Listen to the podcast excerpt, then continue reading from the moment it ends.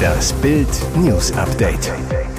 Es ist Mittwoch, der 27. Dezember und das sind die Bild Topmeldungen. Trauer um Wolfgang Schäuble. Autobahn wegen Hochwasser gesperrt, Alarmstufe 4 im Südharz, Wohnhäuser bedroht und jetzt kommt neuer Regen. In nur einer Sitzung. Zahnarzt macht acht Kronen, vier Wurzelkanäle und 20 Füllungen. Schäuble wollte seiner Frau noch so viel zurückgeben, doch das Schicksal ist ein mieser Verräter. Erst am 4. November, dem 80. Geburtstag seiner Frau Ingeborg, sagte Wolfgang Schäuble exklusiv zu Bild, ich bin überglücklich, dass meine Frau endlich wieder zurück ist. Nicht nur für sie, sondern auch für mich und uns alle ist es das größte Geburtstagsgeschenk, dass wir sie wieder zu Hause haben und mit ihr zusammen feiern können. Hintergrund? Die geliebte Frau der Politlegende war im Sommer mit dem Fahrrad schwer gestürzt. Ärzte kämpften um ihr Leben. Als Bild im November mit Wolfgang Schäuble sprach, konnte er wieder strahlen, wirkte gelöst und heiter und sagte zur Bildreporterin, meine Frau hat sich all die Jahre aufopferungsvoll um mich gekümmert, jetzt will ich für sie da sein. Nur sieben Wochen später, am Abend des zweiten Weihnachtsfeiertages, ist Wolfgang Schäuble gestorben. Der Politiker ist friedlich eingeschlafen im Kreise seiner Liebsten, seine Frau, die Kinder und Enkel. Für ihn waren sie stets das Wichtigste, der Rückhalt seines Lebens. Nur der allerengste Kreis wusste, dass das CDU-Urgestein seit vielen Jahren an Krebs erkrankt war. Auch hier war seine Frau seine wichtigste emotionale Stütze. Ingeborg Schäuble bleibt nun allein zurück. Bild weiß, es geht ihr, entsprechend der Schwere des Unfalls, gut. Ihr Zustand hat sich deutlich besser entwickelt, als die Ärzte anfangs erwartet hatten. Aber mit den Folgen ihres schweren Fahrradunfalls hat sie immer noch zu tun. Insbesondere bei der CDU hinterlässt die Nachricht vom Tod von Wolfgang Schäuble große Trauer. Bundeskanzler Olaf Scholz würdigt Schäuble mit diesen Worten. Mit ihm verliert Deutschland einen scharfen Denker, leidenschaftlichen Politiker und streitbaren Demokraten. CDU-Chef Friedrich Merz würdigt ihn mit einem persönlichen Statement auf X, schreibt, ich verliere mit Wolfgang Schäuble meinen engsten Freund und Ratgeber, den ich in der Politik je hatte. Bundeskanzlerin AD Angela Merkel schreibt in einer Erklärung auf ihrer Website, Wolfgang Schäubles Stimme werden wir in Deutschland vermissen. Sein Rat wird mir persönlich fehlen. Das Hochwasser hält weite Teile Deutschlands in Atem. Zwar drohen keine katastrophalen Überschwemmungen, doch die Lage bleibt angespannt. Im Nordwesten drängt das Wasser auch auf die Autobahn. Auf der A27 Bremen Richtung Bremerhaven ist die Ausfahrt Bremen Industriehäfen wegen des Hochwassers gesperrt. Eine Sperrung gibt es auch auf der A30 Osnabrück in Richtung Bad Oeynhausen. Dort ist die Anschlussstelle Bruchmühlen gesperrt. Im Bremer Ortsteil Borgfeld sind 54 Wohnhäuser von den Fluten bedroht, stehen zum Teil unter Wasser. Das Problem? Die Häuser liegen außerhalb der Deichlinie. Die 160 Einwohner wurden bislang nicht evakuiert, der Strom allerdings abgeschaltet. Die Feuerwehr beobachtet die Lage genau. Im bekannten Serengeti-Park bei Hodenhagen in Niedersachsen sind viele Gebäude vom Wasser eingeschlossen. Es ist eine Notlage, wie wir sie in der fast 50-jährigen Geschichte des Parks so noch nie erlebt haben. Es grenzt an ein Wunder, dass unsere rund 1500 Tiere noch sicher sind, erklärt Parkinhaber Fabrizio Sepe im Weserkurier. Die Ställe sind mit 15.000 Sandsäcken gesichert worden.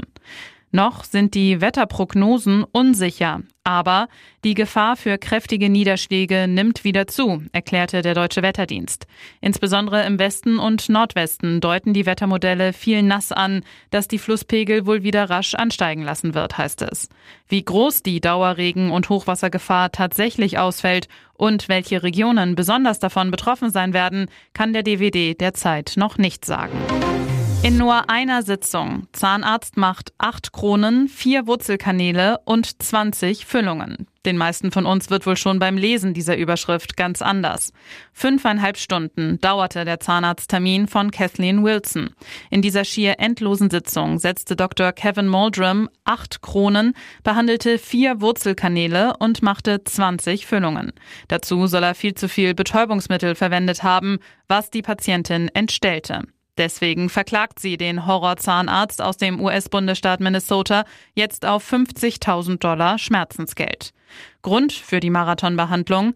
Kathleen hatte in fast jedem Zahn Karies. Das bestätigte auch ein Gutachter, doch die Behandlung hält er für schlecht.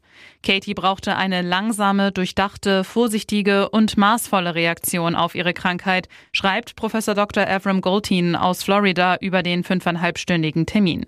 Der Versuch, jedes Loch in jedem Zahn in ihrem Mund bei einem Besuch zu füllen, ist nicht nur das Gegenteil von dem, was empfohlen wurde, es ist auch menschlich nicht möglich, dies auf effektive oder konstruktive Weise zu erreichen, heißt es weiter.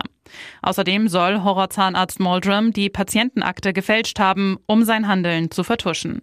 Auch soll er falsche Angaben über die Betäubungsmittelmenge gemacht haben. Die empfohlene Höchstdosis für einen längeren Termin beträgt 490 Milligramm. Moldrum soll Kathleen Wilson jedoch 960 Milligramm gegeben haben. Dem Zahnarzt wurde noch kurz vor Weihnachten eine Vorladung zugestellt. Geäußert hat er sich zu dem Fall bislang nicht. Und jetzt weitere wichtige Meldungen des Tages vom Bild Newsdesk. 17.000 Mitarbeiter hoffen auf diesen Krisenmanager. Springt Pick und Kloppenburg bei Karstadt ein? Überraschung im Poker um die bange Zukunft der Warenhauskette Galeria Karstadt Kaufhof. Nach der Pleite des Mutterkonzerns Signa von René Benko ist als Retter plötzlich ein neuer prominenter Name im Spiel, Pick und Kloppenburg.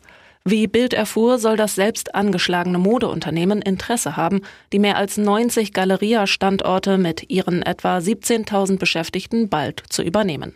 Zentrale Figur dabei der erfahrene Manager Stefan Vandal. Denn bis Juni 2020 war er sechs Jahre Galeria-Chef. Danach wechselte der Sohn eines bayerischen Edeka-Händlers zu P&C. Bei dem Düsseldorfer Modeunternehmen ist er nun der Strategiechef. Doch wie könnte P&C ein solches Mammutgeschäft stemmen, wo das Textilunternehmen doch seit Frühjahr ein Insolvenzverfahren in Eigenverwaltung durchführte? 300 Mitarbeiter mussten gehen. Nicole Mutschke, Fachanwältin für Bank- und Kapitalmarktrecht zu Bild. Das Verfahren wurde zum 1. Oktober aufgehoben. Damit kann sich der Modehändler wieder auf sein Tagesgeschäft und auf Expansion konzentrieren. Eine Galeria-Übernahme wäre allerdings ein Kraftakt. Signa hatte sich für Anfang 2024 auf eine Finanzspritze von 200 Millionen Euro für Galeria Karstadt Kaufhof verpflichtet, zur Modernisierung zahlreicher Standorte. Diese Summe wird Signa im Zuge der eigenen Insolvenz kaum aufbringen können. Der Ösi-Konzern schuldet seinen Gläubigern mehr als eine Milliarde Euro. Wer Galeria übernimmt, müsste das 200 Millionen Loch stopfen. Immerhin, das Galeria Weihnachtsgeschäft soll die Erwartungen erfüllt haben. In jedem Fall ist das neue Kaufinteresse an Galeria ein Hoffnungsschimmer für die gebeutelte Belegschaft. Wer 2024 mit seinem Nachwuchs in den Urlaub will, muss aufpassen. Zumindest wenn Auslandsreisen geplant sind. Denn ab dem neuen Jahr wird der Kinderreisepass nicht mehr ausgestellt. Die Kleinen brauchen jetzt wie Mama und Papa einen Personalausweis oder Reisepass mit Chip. Wann wird der Kinderreisepass abgeschafft? Kinderreisepässe für unter Zwölfjährige waren schnell ausgestellt und kosteten gerade mal 13 Euro. Doch damit ist jetzt Schluss. Die Dokumente dürfen nur noch bis zum 31. Dezember 2023 ausgestellt, verlängert oder aktualisiert werden.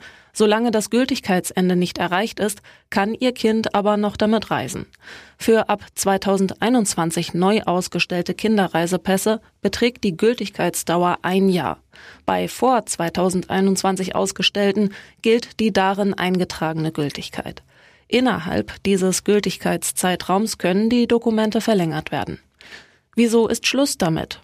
Weil der Pass keinen elektronischen Chip enthält. Das macht ihn weniger sicher.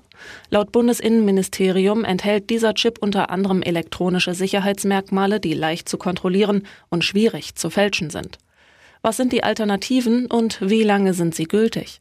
Personalausweise und Reisepässe. Sie sind für Personen unter 24 Jahre und damit auch für Kinder maximal sechs Jahre lang gültig. Problem, gerade bei Säuglingen und Kleinstkindern kann sich das Äußere innerhalb von sechs Jahren so stark verändern, dass sie mit dem ursprünglichen Ausweisdokument nicht mehr klar zu identifizieren sind.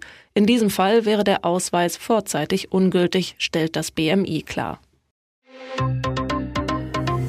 Ihr hört das Bild News Update mit weiteren Meldungen des Tages. Film gewann 2020 Oscar. Parasite Star tot in Auto gefunden. Schauspieler Lee Sung-kyung ist im Alter von 48 Jahren gestorben. Der südkoreanische Schauspieler aus dem Oscar-prämierten Film Parasite wurde tot in seinem Auto gefunden. Das berichtete die Nachrichtenagentur Yonhap am Mittwoch unter Berufung auf die Polizei. Lee wurde am Mittwochmorgen bewusstlos neben Holzkohlebriketts in seinem Auto in einem Park in Seoul gefunden. Seine Frau hatte der Polizei zuvor berichtet, dass Lee das Haus verlassen hatte. Sie selbst hatte daraufhin etwas gefunden, das wie ein Abschiedsbrief aussah, berichtet Yonhap weiter. Zuletzt hatte die Polizei wegen Drogenvorwürfen gegen den Schauspieler ermittelt. Medienberichten zufolge wurde Lee deswegen aus Fernseh- und Werbeprojekten verbannt. In Südkorea gelten sehr strenge Anti-Drogen-Gesetze. Hier ist das Bild News Update. Und das ist heute auch noch hörenswert. Gérard Depardieu der Vergewaltigung und sexueller Gewalt beschuldigt. Carla Bruni und 60 Promis sprechen von Lynchmord. Der französische Schauspielstar Gérard Depardieu ist in den vergangenen Monaten nach etlichen Klagen wegen Vergewaltigung und sexueller Gewalt in Ungnade gefallen. Eine Ministerin in Frankreich bezeichnete ihn sogar als Schande für das Land. Ihm droht nun der Ausschluss aus der Ehrenlegion, der höchsten Auszeichnung, die in Frankreich verliehen wird. Das geht zu weit, finden etliche Prominente. Schauspielerin Charlotte Rampling und die ehemalige französische First Lady Carla Bruni sind nur zwei von fast 60 Stars, die Depardieu jetzt zu Hilfe eilen. In einem offenen Brief in der französischen Zeitung Le Figaro, der am zweiten Weihnachtstag veröffentlicht wurde, schreiben die Promis, Gérard Depardieu ist wahrscheinlich der größte aller Schauspieler und weiter, wir können angesichts des Lynchmords, dem er ausgesetzt ist, nicht länger schweigen. Depardieu sei in der vergangenen Zeit Opfer einer Hasswelle geworden. Depardieu werde unter Missachtung der Unschuldsvermutung angegriffen, von der er wie jeder andere profitiert hätte, wenn er nicht so eine Kinolegende wäre. Weiter heißt es in dem Schreiben, wenn man Gérard Depardieu auf diese Weise angreift, ist das ein Angriff auf die Kunst. Frankreich hat ihm so viel zu verdanken, Kino und Theater könnten nicht ohne seine einzigartige und außergewöhnliche Persönlichkeit auskommen, meinen die zahlreichen Stars.